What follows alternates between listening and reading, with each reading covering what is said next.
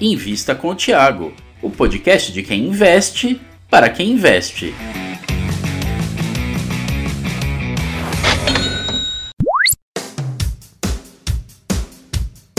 Olá, olá, investidor e futuro investidor. Eu sou Gustavo Groma.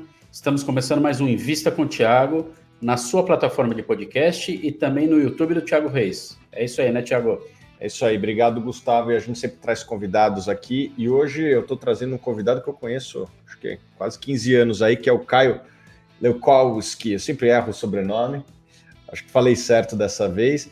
É, a gente estudou junto na faculdade, ele é sócio-gestor lá da Tarpon e ele é, é, quem toca o novo fundo. Como é que chama, Gustavo, o novo fundo deles? O Arru? O Arru? É isso, Caio? Seja bem-vindo. Muito obrigado, Thiago. Boa tarde a todos, obrigado pelo convite. Prazer estar aqui com vocês. Acertamos ou não no fundo, no nome do fundo, Caio? E no seu nome também. Ah, o nome do fundo é mais fácil, meu sobrenome que é difícil, né? Mas está quase lá. O, o, sobrenome é Caio Lefkovic e o fundo chama Tarpon Warro. Ah, Warro, muito bem. É, Caio, para quem não conhece a Tarpon, queria que você falasse um pouco mais dela, apresentasse vocês. Tá ótimo. Bom, a TARP é uma gestora de investimentos, ela foi fundada em 2002, então ela tá, fez aí em 2021 19 anos de, de, de idade, então é uma das gestoras que está independentes há mais tempo aí no Brasil. Tá, na Tarpon a gente tem o polo de bolsa, né, que a gente chama de Tarpon Capital, a gente tem outros polos mais focados em private equity, e a gente tem também ainda uma participação relevante na Ômega, é, que é uma empresa listada no setor de energia renovável. Hoje a TARPA administra cerca de 7 bilhões de reais. Queria que você falasse um pouco mais dos fundos da TARPA e um pouquinho da diferença entre eles. Tá ótimo. A gente tem dois fundos é, na Tarpon. Tá? Um deles chama Tarpon GT. Né? O Tarpon GT ele é um fundo mais focado em small mid caps, tá? empresas é, um pouco menores.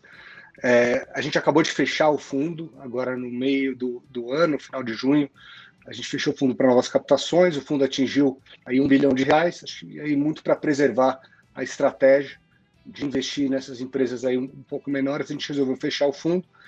E o nosso segundo fundo, que é o Tarpon Arro, é um fundo mais jovem, é um fundo que foi, que foi formado aí no, em 2019, e é um fundo aí mais focado em, em, em mid large caps, vai, vamos dizer, primordialmente empresas médias e grandes, é, e de certa forma ele, eles são fundos complementares, né?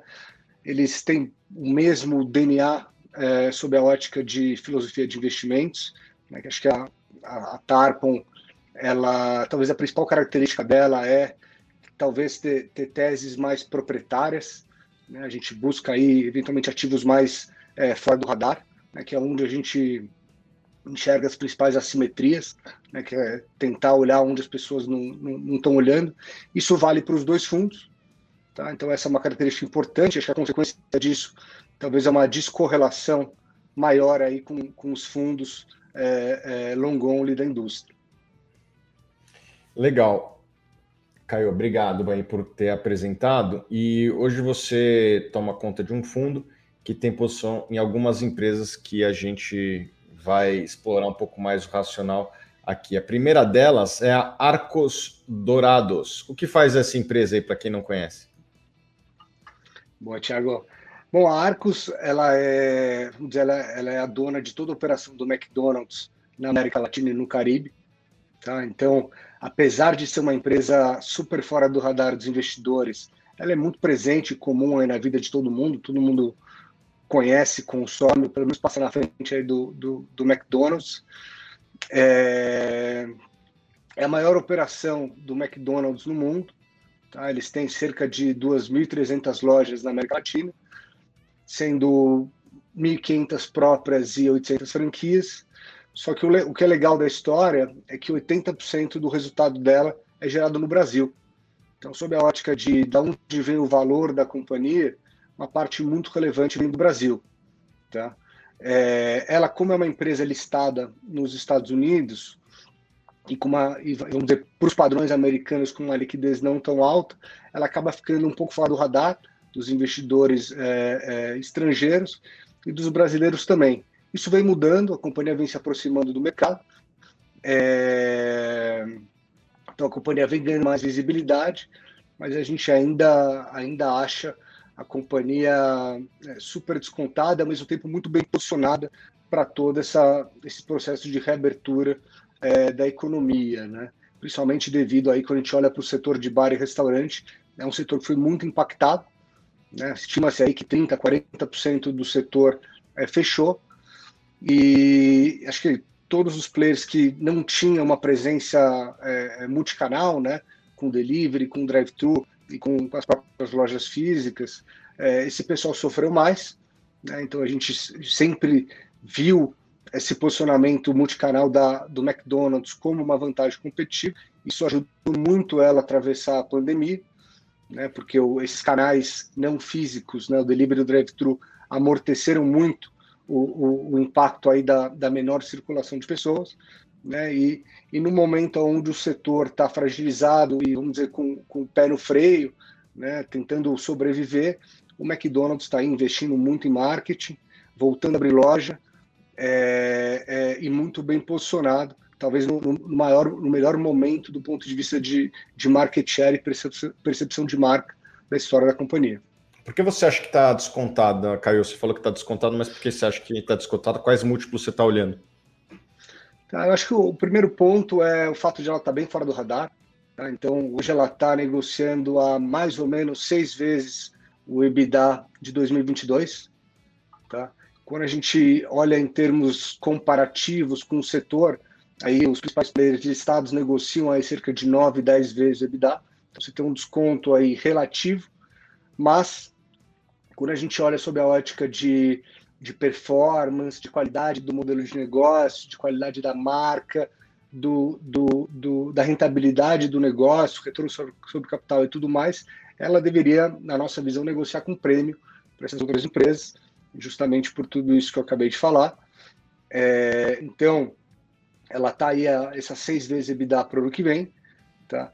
E um ponto interessante que a gente olha como até uma opcionalidade para a tese é que é o seguinte: durante a pandemia, como eu disse, os canais digitais, né, o, o, vamos dizer, os não físicos, o delivery e o drive-thru ganharam muita relevância no mix de vendas da companhia. Só que isso vem crescendo, tá? Mesmo com a reabertura da economia, isso continua crescendo. Só que o que está acontecendo agora no, em praticamente todos os mercados? Na medida que a venda nas lojas físicas voltam, isso não está canibalizando as vendas do delivery drive-thru. Então isso indica potencialmente um aumento estrutural aí de venda por loja, consequentemente alavancagem operacional, aumento de margens e tudo mais. E isso definitivamente não está nos preços aí da, da companhia na bolsa. Né? Então a gente vê isso como, como uma oportunidade. Né? Junto com isso, tem um, tem, um, tem um outro ponto que vale, que vale adicionar. Das 1.500 lojas próprias que a companhia tem, ela é dona do, dos ativos imobiliários é, de um terço dessas lojas. Né? Só esses ativos imobiliários foram avaliados em 2009 em quase que o valor de mercado da companhia na bolsa. Então, assim, no final das contas, você está comprando a empresa pelo valor dos ativos imobiliários e levando toda a operação meio que de graça, ou vice-versa, você está comprando a operação muito barato e levando todo esse real estate de graça que um dia, talvez, é, isso não faz parte da nossa, nossa, nossa tese, modelagem e tudo mais, mas são ativos que eventualmente podem ser monetizados e ter um valor é, estratégico grande. Então, acho que esse é um pouco do que a gente gosta, né? Você tem um risco baixo de perder dinheiro, com uma simetria importante sob a ótica de pô, do que, que dá para esperar de retorno. Então a gente gosta desse tipo de, de assimetria. Né? Como eu disse, a empresa ela é bem fora do radar aí da, da maioria dos investidores. Né? Então a companhia vem se aproximando, começando a participar de, de um monte de conferências de bancos. É, pô, toda, todo o time de RI já é brasileiro. É, então acho que na medida que a companhia for ganhando mais visibilidade também, isso deve ajudar aí a, a convergir o valor de mercado para o valor justo da companhia. Quais as diferenças e as semelhanças com relação à Burger King listada no Brasil? Bom, acho que primeiro ponto, na nossa visão, é, que é super relevante, que é, é o, o, footprint de lojas, né? Então, o que, que, significa isso? Enquanto a maioria das lojas do Burger King são lojas de shopping, né? A maioria das lojas do McDonald's são lojas de rua. Tá? E por que, que é importante isso na nossa visão? O primeiro ponto é porque nas lojas de rua são as lojas que você consegue, de fato, oferecer essa experiência multicanal para os seus clientes, né? Você pode falar, falar, pô, cliente, da forma como você quiser consumir meu produto, já tem. Quer passar no drive-thru, pode passar. Quer pedir um delivery, pode pedir. Quer ir na loja, é, pedir o sanduíche também pode pedir. No shopping é muito mais difícil de você oferecer. É, é, pô, não dá para fazer drive-thru no shopping, delivery é muito mais difícil. Então, acho que essa é uma, é uma diferença importante. Né? É, o Burger King tem um do ponto de vista de número de lojas, eles são praticamente tem praticamente o mesmo número de lojas. O, o McDonald's tem cerca de mil lojas no Brasil, né? E o Burger King tem cerca de 900 lojas, então é mais ou menos o mesmo tamanho. Mas as, como, como o McDonald's tem muito mais lojas de rua e as lojas de rua são maiores, o faturamento por loja é bem maior, é cerca de duas vezes maior o faturamento por loja do McDonald's do que do Burger King. Mas ambas são excelentes empresas, é, duas marcas muito fortes. Né? O McDonald's aí é, o, é, a, é, a, principal empresa de fast food do Brasil, tem uns 40% mais ou menos de market share no segmento de fast food, e o Burger King é a segunda maior. Né?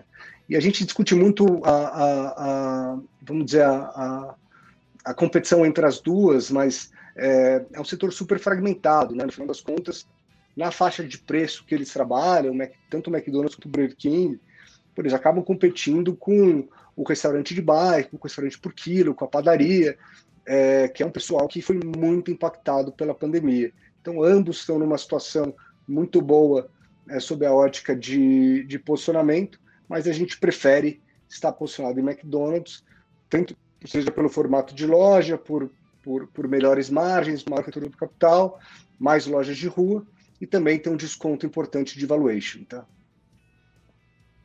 Beleza. Vamos para a próxima aqui. Outra empresa que você tem no, no portfólio é a Rap Vida, certo, Caio? Por que, que você está investindo na Rap Vida? Certo. A Rap Vida é uma, é, uma, é uma tese que a gente acompanha já desde o IPO. Tá? Eu, particularmente, acompanho o setor de saúde já há uns 13, 14 anos. Então, é um setor que a gente gosta, porque ele tem um componente de resiliência importante, né? É, você pega plano de saúde, está entre os principais é, desejos de consumo aí da, das famílias, está nos bens de, de, primeira necessidade.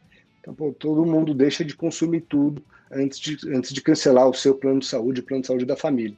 Então, a gente gosta desse componente de resiliência tá, na, na, na apelido. Quando a gente olha para o setor de saúde, o setor saúde no Brasil e no mundo tem um grande problema, né, que é a, que é a inflação médica, ou seja, que, que são os, os, níveis de reajustes que o setor tem, né, que, que vem rodando aí nos últimos anos na casa de 15% ao ano. Quando a gente olha para o Brasil sob a ótica de renda, pô, poucas pessoas crescem a sua renda a 15% ao ano, então é um problema, né, porque as pessoas não querem cancelar, mas ao mesmo tempo você precisa ter renda para conseguir, conseguir pagar.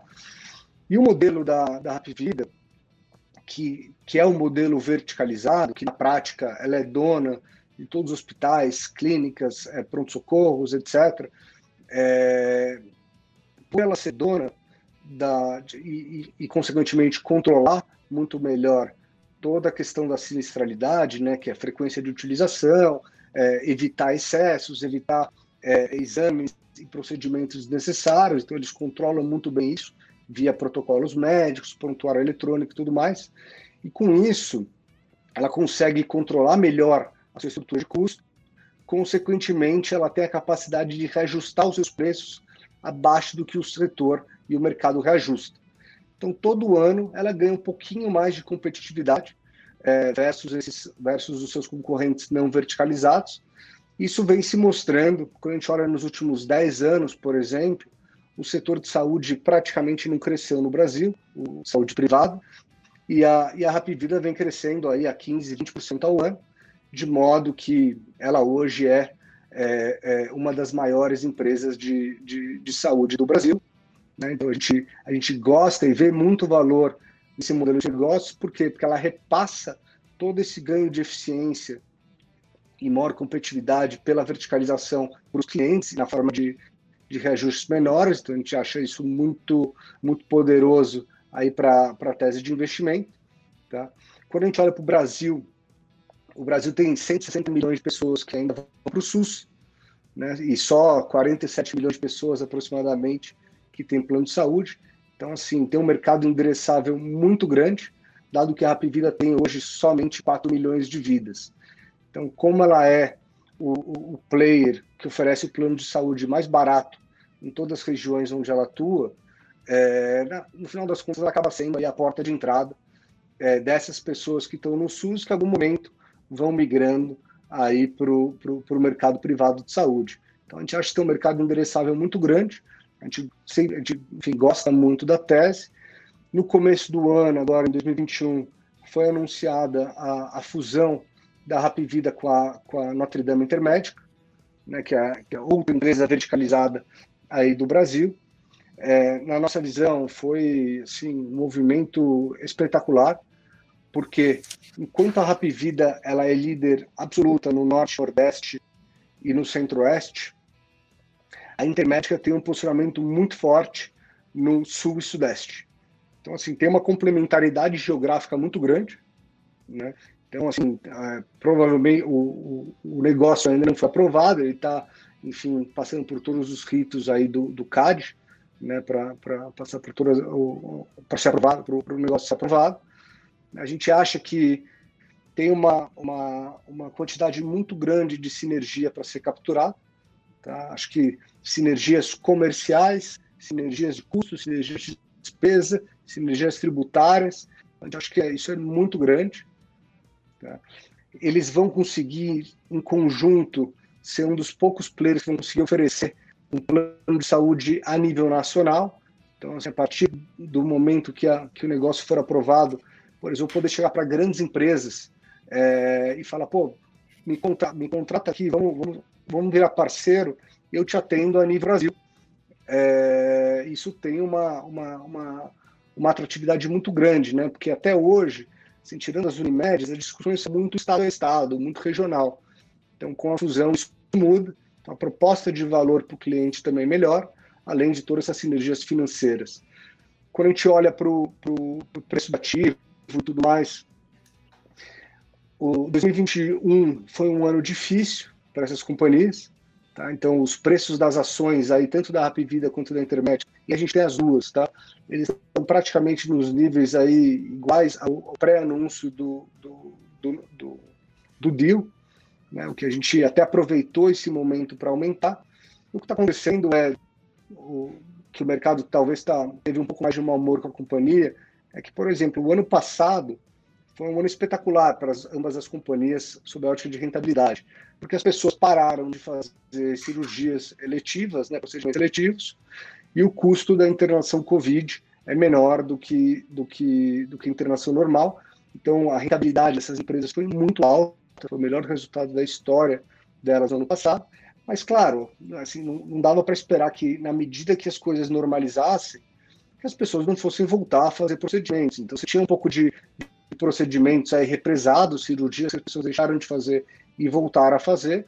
Isso juntou com a segunda onda do Covid que a gente passou no primeiro semestre, e isso é, impactou de forma relevante a sinistralidade é, de ambas as companhias. A nossa visão é que isso é super, é super conjuntural, né? do mesmo jeito que não foi tão bom é, é, na prática no ano passado, esse ano também não foi tão ruim, então teve um pouco de deslocamento aí de, de procedimentos de um ano para o outro, a gente acha que isso deve normalizar rápido, tá? Então a gente aproveitou esse momento aí para aumentar a posição, né? Porque a gente acha, acho que eu passei um pouco pela tese, mas tem bastante crescimento pela frente. Eles devem continuar consolidando o mercado, tá? E a companhia cresce aí com retorno sobre capital alto e de certa forma é um, é um setor bem resiliente e aí pouco dependente aí da, da, da não um pouco, talvez um pouco menos dependente aí da, da economia doméstica. É uma tese aí que a gente gosta bastante.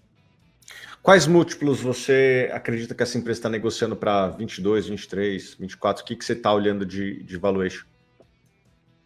Tá, é super difícil é, fala de, fala de múltiplo delas, porque a gente não sabe qual vai ser exatamente o ano em que as sinergias vão aparecer.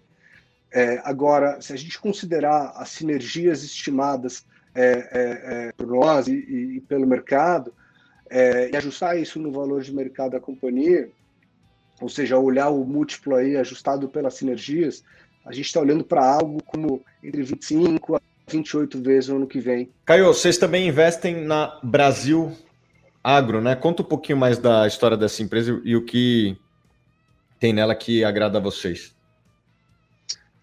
Legal. Acho que a, Brasil Agro é uma, é uma história que, para a gente é, é a gente é super familiar, porque a, a Tarpon foi uma das cofundadoras da Brasil Agro em 2006. Então, na época, a Tarpon, junto com os argentinos da Cresud e com o senhor Eli Horn, que é o dono da Cirela, é, foi fundada a Brasil Agro. Né? Logo depois, a, nós em conjunto fizemos o IPO da companhia. Né? Então, a gente participou aí desde a criação da, da, da companhia. Em algum momento, aí, alguns anos depois, a gente vendeu nossa participação para os argentinos da Cresud. E no começo do ano agora, no momento que a gente achou bem oportunístico, a gente voltou a montar a posição. Tá? Falando um pouquinho da companhia, o que ela faz?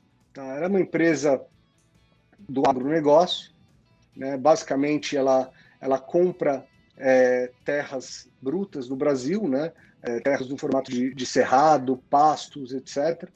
Ela investe nessas terras para transformar elas em terras produtivas, ou seja, terras é, agricultáveis e com altos níveis de produtividade, ela captura todo esse ganho imobiliário da diferença do preço por hectare de uma terra bruta para uma fazenda, vamos dizer, produtiva, né, que, é uma, que, é um, que é uma diferença de, de preço por hectare relevante, né, e, e, e, na medida que quando essa terra está madura, ela vende essa, essa fazenda e, e, começa o ciclo de novo de, de, de comprar terra bruta de novo, transformar e depois vender. Tá?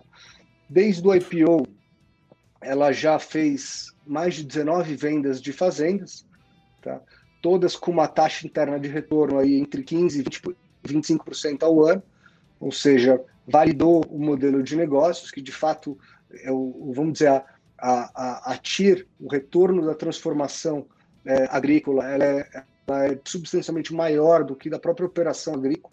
Né? A Brasil Agro ela enxerga, enxerga a operação agrícola como um meio para, vamos dizer, deixar a terra mais produtiva.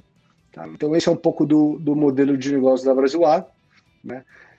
Dando um pouco de contexto aí do porquê que a gente investiu, né? acho que primeiro, quando veio a pandemia, talvez o, o agronegócio foi um setor que foi positivamente impactado aí por essa conjuntura que a gente está vivendo, né? Seja porque o dólar está em patamares é, supervalorizados, né, e, e, vamos dizer, fazenda vende aí commodities agrícolas que são cotadas em, em dólar, né, então o, o dólar está num patamar é, é, elevado e os preços das commodities em dólares também se valorizaram bastante. Agora a gente olha aí nos últimos 12, 18 meses, a gente talvez está no melhor momento da história do Brasil e do agronegócio, sob a ótica de rentabilidade do produtor. Né? Então, o produtor nunca ganhou tanto dinheiro quanto ele está ganhando. Né? Então, como e, e, e, dado que, vamos dizer, o setor agro brasileiro, que é muito relevante no PIB, cerca de 25% do PIB, mas subrepresentado na bolsa, né, e talvez ele é bem mais dependente aí do mercado global de exportação e importação do que do mercado brasileiro, né, a demanda por grãos, né, ou seja, o quanto que o Brasil exportou de grãos veio foi numa, numa crescente, né, acho que a China foi, foi o principal importador é, de grãos no mundo. A gente acha que, quando a gente olha para um, um histórico longo, o agro no Brasil talvez é o único setor que teve ganhos constantes de produtividade. Então, é um, é um setor onde o Brasil tem, de fato, vantagens competitivas. Todo esse processo de urbanização que está tendo na China, aí das pessoas migrando aí das zonas rurais para as zonas urbanas, e, consequentemente, tendo aí uma melhora de vida, um aumento de renda per capita, né? Na medida que as pessoas ganham mais, é, elas, elas comem melhor. Daí é um caminho meio sem volta. O chinês, há 15, 20 anos atrás, consumia pouca proteína, passou a consumir. Né? A gente acha que isso deve continuar por bastante tempo. e então a China deve continuar como grande importador de grãos no mundo, o Brasil como o principal celeiro de alimentos do mundo. Tá? Quando a gente, agora no começo do ano, o agro já estava num momento muito bom, né? É, a, a, Brasil Agro veio com uma oferta, um follow-on é, para o mercado. Tá? Nesse momento, as ações das, das, das comparáveis, vai, vamos dizer assim, uma SLC, é, é, é, uma Terra Santa e, e, outras, as ações estavam subindo cerca de 50%, 60% no ano, agora em 2021, e a Brasil Agro na época estava caindo 15%. A gente fez um trabalho aqui, junto com o nosso time de, de análise, de ligar para os corretores das fazendas onde a, a Brasil Agro, é, é, é, vamos dizer, possui os seus, as suas fazendas. E a gente estava vendo que o preço de terra tinha andado muito.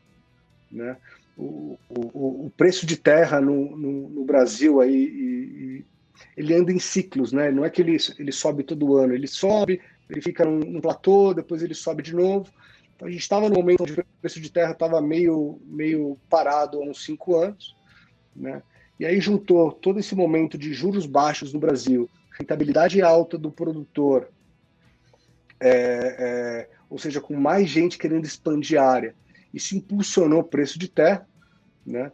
Então, na época, quando a gente comprou, comprar Brasil Agro era equivalente a comprar fazenda com 50% a 60% de desconto. Tá? Então, era o jeito mais barato de estar exposto ao agronegócio e a fazenda mais barata em termos de preço por hectare é, do Brasil era comprar as ações da Brasil Agro. Então foi aí que a gente montou a posição, né? Então acho que essa tese de valorização das, te da, das terras e do NV da companhia se provou verdadeira. Né? Semana passada, tanto a final de agosto, na verdade, tanto a Brasil Agro quanto a SLC divulgaram a avaliação das suas terras. Então, elas valorizaram aí cerca de 75% contra 2020. Tá? Então foi, foi assim, eu nunca tinha visto uma valorização tão forte no mercado de, de terras. E quando a gente olha hoje a Brasil Agro, ela está aí nas, na casa dos R$ reais por ação. O NAV da companhia é na casa dos R$ reais por ação. Então já tem um desconto importante para o NAV. E por último, quando a gente olha sobre uma ótica de portfólio, como é um ativo dolarizado, menos exposto à economia brasileira, mais exposto à, economia global, né, sobre a de importação e exportação, ela, ela, como eu disse, dolarizada e ela está na ponta que se beneficia dessa inflação de commodities, a gente acha que o investimento na Brasil Agro ela faz um papel de portfólio importante, né? Porque ela protege aí contra, contra, essas, contra essas questões que a gente que a gente está vivendo. A gente falou aí de alimentação, a gente falou de saúde, a gente falou de água. Né? É, quais vocês acham aí na Tarpon que são os setores mais promissores no momento? Olha, aqui no, no, no fundo Tarpon A, que é o fundo que, que eu faço a gestão, os principais setores que a gente está que a gente está investindo, como eu disse, é varejo, consumo, varejo, consumo, né? A gente tem um pouco de investimento em tecnologia, tá? Numa empresa chamada Local Web, tá? Ainda em consumo, a gente tem um, também uma exposição aí a, a track and field, que ela está em consumo, mas é um consumo mais para média e alta renda, né? E também está se beneficiando de todas essas tendências de mais conforto, é, as pessoas com mais flexibilidade de trabalho entre home office, escritório, usando roupas confortáveis, além de ter digitalizado de forma bem feita aí a operação. Temos exposição local web, que tem tecnologia, temos uma exposição aí, vamos dizer, em negócios mais resilientes, que saúde, farma e transmissão de energia. Então, saúde, a gente falou aí, Rapvida Intermédica. Em farma, a gente tem uma posição na Ipera, que é uma das maiores farmacêuticas aí do Brasil. E tem uma posição também na Lupar, que é uma transmissora de energia. E, por fim, a gente tem uma exposição importante aí ao, ao setor do agronegócio, com, com três posições, sendo que uma delas a gente comentou que é a Brasil Agro. Tá? Isso no, no Tarpon A.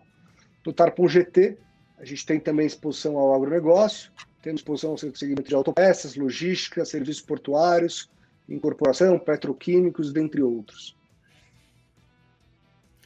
Beleza, Caio, muito obrigado pela sua presença. Seja sempre, sempre bem-vindo aqui. Já não é o primeiro, ele fez, já é o segundo que ele vem aqui. Queria aqui agradecer a sua presença, Caio. Tiago, Gustavo e todo mundo da Suno e todo mundo que está ouvindo, muito obrigado pelo convite. Sempre um prazer estar aqui falando com vocês. Então, Muito, meu muito obrigado aqui, um abraço a todos. E a gente se vê em mais um Invista com o Thiago na semana que vem.